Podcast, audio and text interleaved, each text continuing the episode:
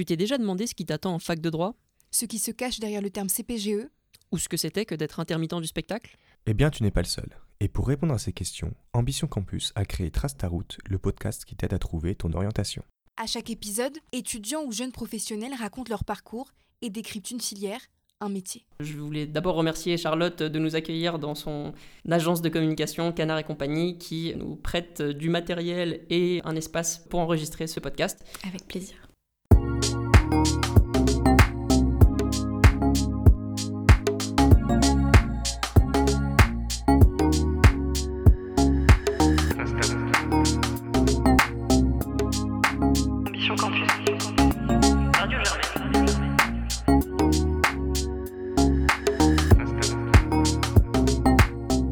Aujourd'hui, nous nous intéressons au métier de la communication. Ménade et Massil reçoivent Charlotte et Kamel pour en parler.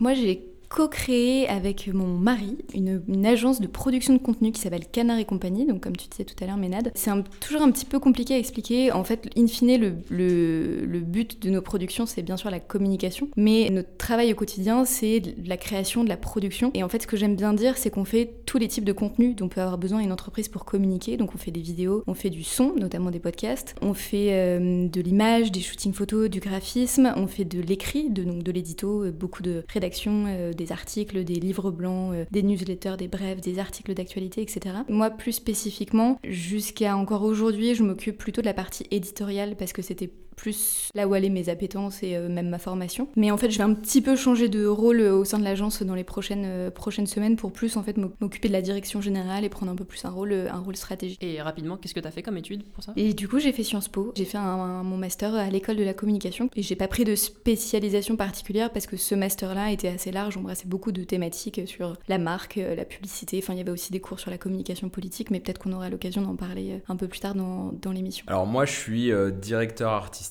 J'ai commencé en publicité euh, chez Avas pendant un stage que j'ai réussi à avoir grâce à Ambition Campus. Il y avait eu une, une masterclass euh, avec euh, Stéphane Fuchs et je suis parti le voir un peu au culot à la fin en lui demandant Ah, Avas, qui est une agence de com, c'est ça?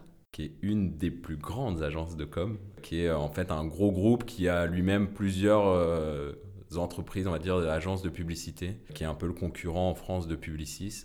Et c'est aussi difficile d'y entrer. Donc du coup, euh, Stéphane Fuchs s'était engagé euh, à me prendre. Donc il m'avait fait tester euh, en création, en stage en création. Et ça m'avait bien plu. Moi, je venais à peine de rentrer à Sub de Pub. Donc j'ai tout, tout fait pour euh, pouvoir euh, un peu continuer dans ce domaine-là. Et je suis devenu au fur et à mesure directeur artistique. Je suis passé par Avas. Donc j'ai été débauché ensuite chez Babel, qui est une autre agence de communication. Et ensuite, j'ai fait un petit tour par BETC. Puis je suis retourné chez Babel. Et là, je viens à peine de retourner en agence et je suis maintenant chez Publicis. Kamel, toi tu, tu parlais de sub de pub. Ouais. C'est une école spécialisée dans les métiers de la publicité, j'imagine Ouais, exactement. En fait, moi, quand j'ai fait Ambition Campus, je voulais rentrer absolument à Sciences Po par la convention, sauf que j'étais un peu mauvais élève. J'avais pas passé la sélection du lycée. J'étais un peu tombé euh, de haut et je me suis euh, euh, rapatrié sur, le droit et une université à Orsay, qui est très bien d'ailleurs, mais où j'ai fait qu'une année deux fois. On m'avait un peu orienté ensuite, parce que j'avais quelques notions de dessin, vers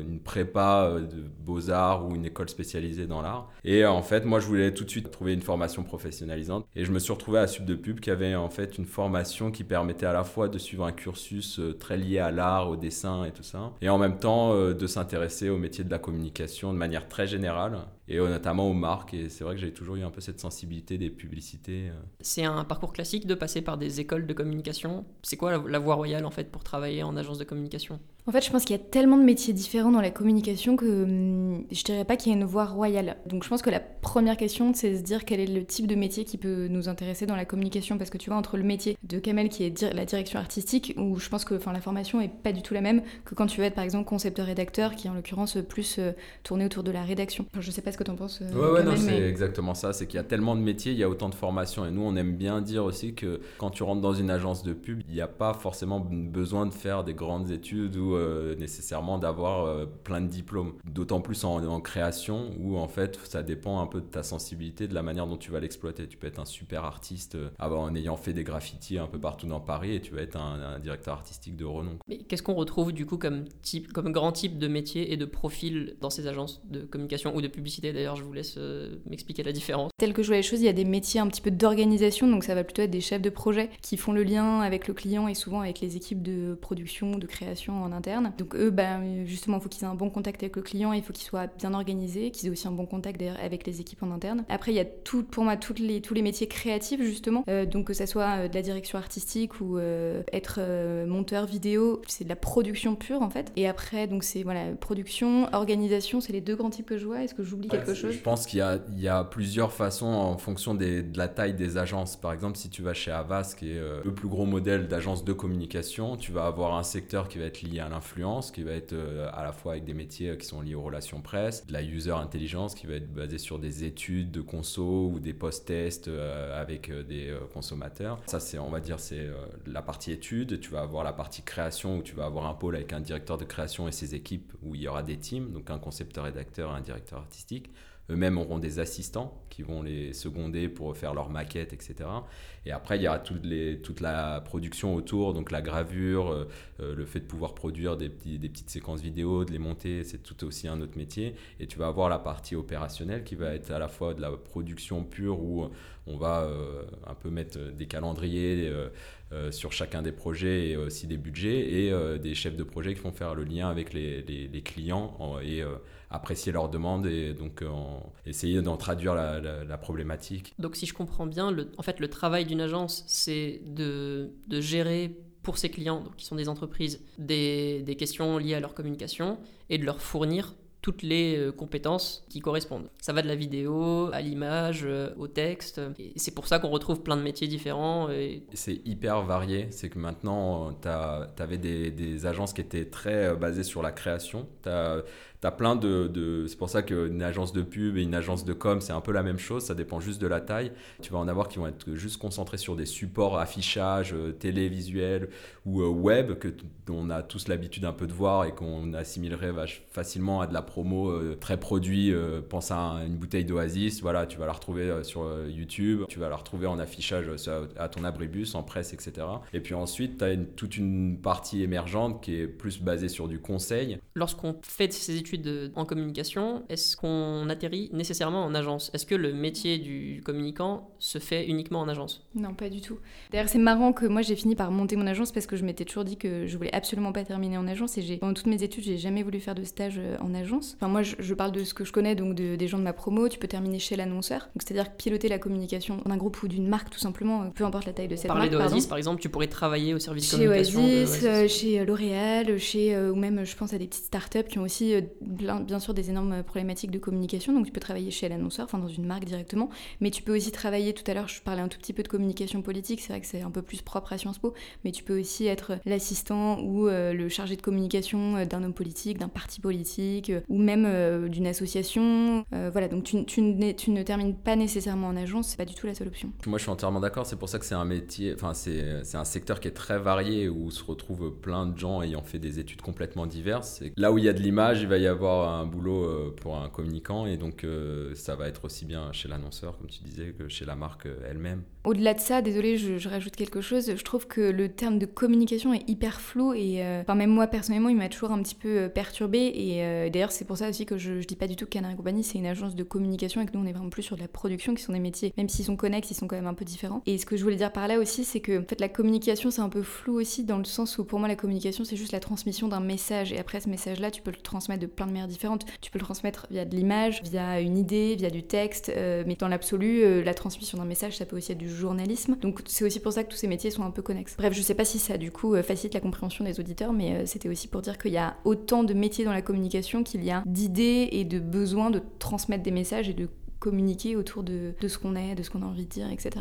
Justement, pour rebondir sur ce que tu viens de dire, comment tu euh, expliquerais les études en communication? Qu'est-ce que vous avez appris euh, au sein de ces études et qu'est-ce que ça vous a permis ensuite de maîtriser? Je te laisse répondre. Ouais, moi c'est marrant, c'est quand j'ai commencé ce métier, euh, donc on m'a mis euh, à côté d'un directeur artistique, j'étais là collé à son bureau et je regardais ce qu'il faisait et, et, euh, le mec avait donc une tablette graphique, il était sur Photoshop, il était en train de faire sa petite maquette, sa- son, son affiche en fait. Et je me disais, mais lui, il a, il a- le mec avait 40 ans. Je me dis, c'était pas possible qu'il ait appris ça, il avait un nouveau Mac pendant ses études. Donc je lui ai pareil posé la question, euh, où est-ce, comment vous apprenez, comment vous arrivez à vous... à garder, on va dire, euh, le, même niveau euh, tout au long de votre carrière. Et en fait, c'est un métier qui, évolue tellement. On apprend tous les jours en se spécialisant dans, son domaine. Ce qu'on apprend en études, c'est une vision globale, un historique euh, de, des marques, une tonalité, à savoir ce qui est opportun dans l'accompagnement du discours des marques. Mais après, sur les cas pratiques, on va avoir à chaque fois un besoin de recherche et de travail spécifique pour appréhender les questions. En fait, ce que vous apprenez, du coup, c'est un peu plus des outils pour pouvoir vous débrouiller et apprendre ensuite euh, au cas par cas. euh. Ouais, je dirais même une recette parce que les outils ils évoluent chaque jour. En fait, euh, le contenu, ce que vous faites ici, les réseaux sociaux, ils ont émergé il y a même pas 5 ans. Mais allez, 10 ans, c'est maintenant parce que j'ai. 5 ans, non, mais on Comme, comme je vieillis, ouais. euh, j'ai plus la notion du temps, mais ça, ça vient d'émerger. Toute cette façon de communiquer sur les réseaux sociaux, elle est complètement différente. Instagram fait des mises à jour tous les jours. On sait, on sait même plus. Un jour, c'est Facebook qui crache, donc on veut plus du tout communiquer sur Facebook. On se, re- on se remet sur Twitter, et puis en fait, Twitter, bah, c'est pas très opportun. Et pareil pour la télévision, on, se dit que en fait, une réclame, on sait plus si c'est le bon sujet euh, sur, euh, sur un post ou euh, si c'est un affichage ou en presse, etc. Donc c'est plein de petites notions comme ça qu'on arrive à catcher et qu'on arrive à, remettre en question. Ouais, je partage assez l'avis de Kamel. J'allais dire qu'en tout cas, moi, la manière dont je l'ai vécu, c'est que pendant l'année et demie d'études à Sciences Po, j'ai plus eu l'impression que ça m'avait donné un aperçu de plein de choses différentes parce qu'on avait des cours sur des thématiques très variées, donc typiquement la communication politique, la marque, euh, l'influence, euh, le, enfin vraiment des trucs très différents. Et j'ai plutôt eu la sensation que ça nous permettait un peu de nous orienter dans cette voie de la communication en disant bah moi je vais plus être intéressée par la communication politique, par la marque, par la pub, par euh, etc. Et donc comme dit Kamel, c'est plus un peu une, une overview, un peu un- une vision globale de ce que peut être la communication et ce que peuvent être les différents métiers de la communication. Avec des- on te donne des bases, mais derrière euh, t'as que l'expérience qui t'apprend quand même. Et c'est pour ça que je recommande vivement de faire beaucoup de stages euh, dès que possible pour aussi soi-même euh, s'aider, enfin aider à trouver sa propre voie. Et c'est aussi pour ça que du coup, si je rejoins, enfin ça rejoint la question que vous posiez au début, qui est en gros, est-ce que euh, y a un peu de le graal d'études pour euh, arriver au métier de la communication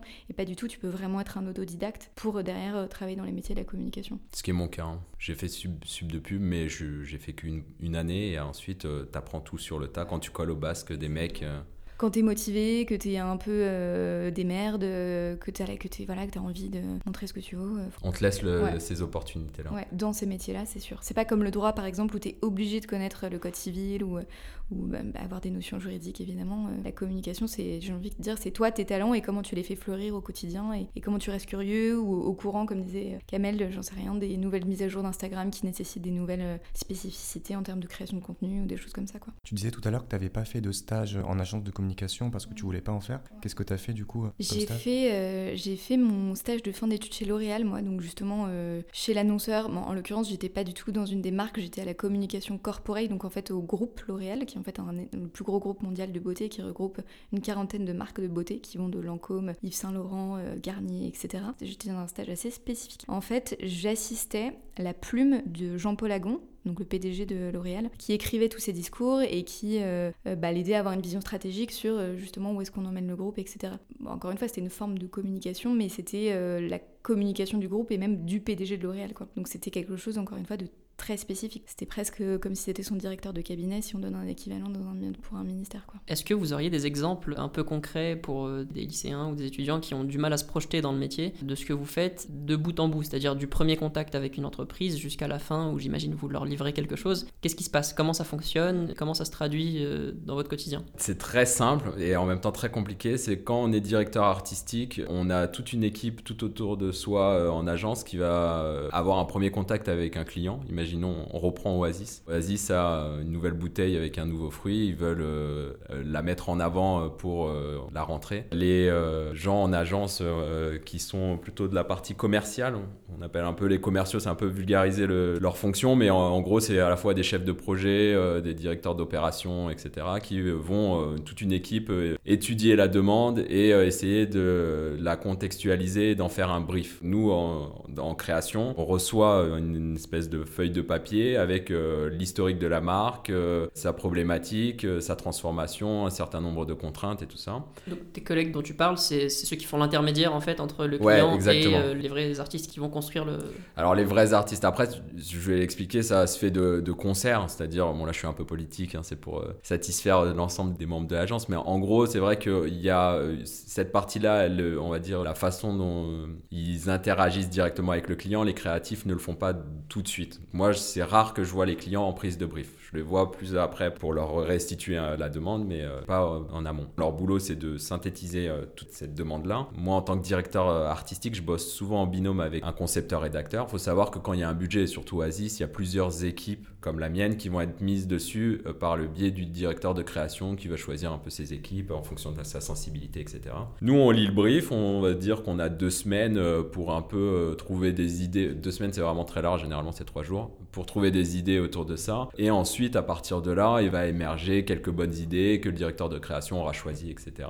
Comment vous faites pour trouver des idées? Vous vous enfermez dans une salle et vous réfléchissez ensemble? Vous faites un Ouais. brainstorming, c'est ça? Exactement. Alors déjà, je vais euh, couper court à tout fantasme euh, pour les lycéens. On ne fume pas, on ne boit pas, ou en tout cas c'est très rare. On mange des carambars peut-être. Ouais, absolument. on se, à la rigueur, on s'allonge sur un canapé, et on regarde le plafond. Mais euh, en gros, c'est un ping-pong et c'est pour ça qu'on c'est nécessaire d'être deux. Moi, je suis plus, euh, mon expertise, elle est plus située au niveau de l'image. Donc, euh, en fait, euh, le concepteur-rédacteur, lui, va vraiment prendre en conscience la, la, la stratégie euh, de la marque, euh, un peu tout, tout, tout ce qui en fait sa spécificité. Va les restituer euh, avec des phrases euh, qu'on appelle aussi des insights ou des inputs, qui sont en gros, euh, voilà, euh, vas-y, c'est bon, genre de choses. euh, C'est les fruits, ce serait marrant que des fruits parlent, etc. Et moi, je vais dire, bah, on le fait soit en 3D ou on peut le faire de cette manière-là. Ce serait marrant d'avoir une affiche avec une grosse mangue en gros qui dit une phrase de telle manière, etc. Donc il y a ce petit ping-pong et généralement émerge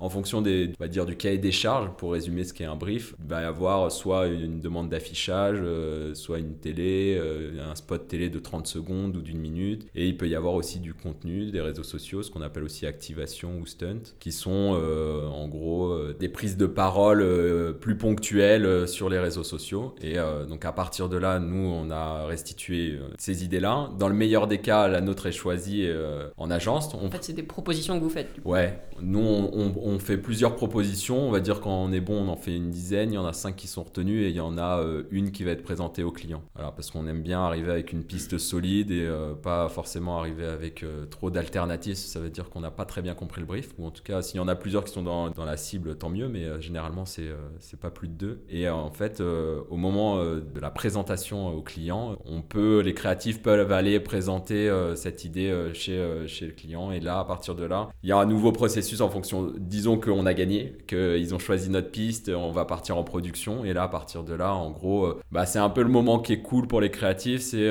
ça va être tournage, choix du réal, du réalisateur, les équipes, et puis euh, tous les briefs, un peu d'intention, euh, manière dont on va concrétiser le projet euh, jusqu'au jusqu'au résultat euh, final et à la sortie.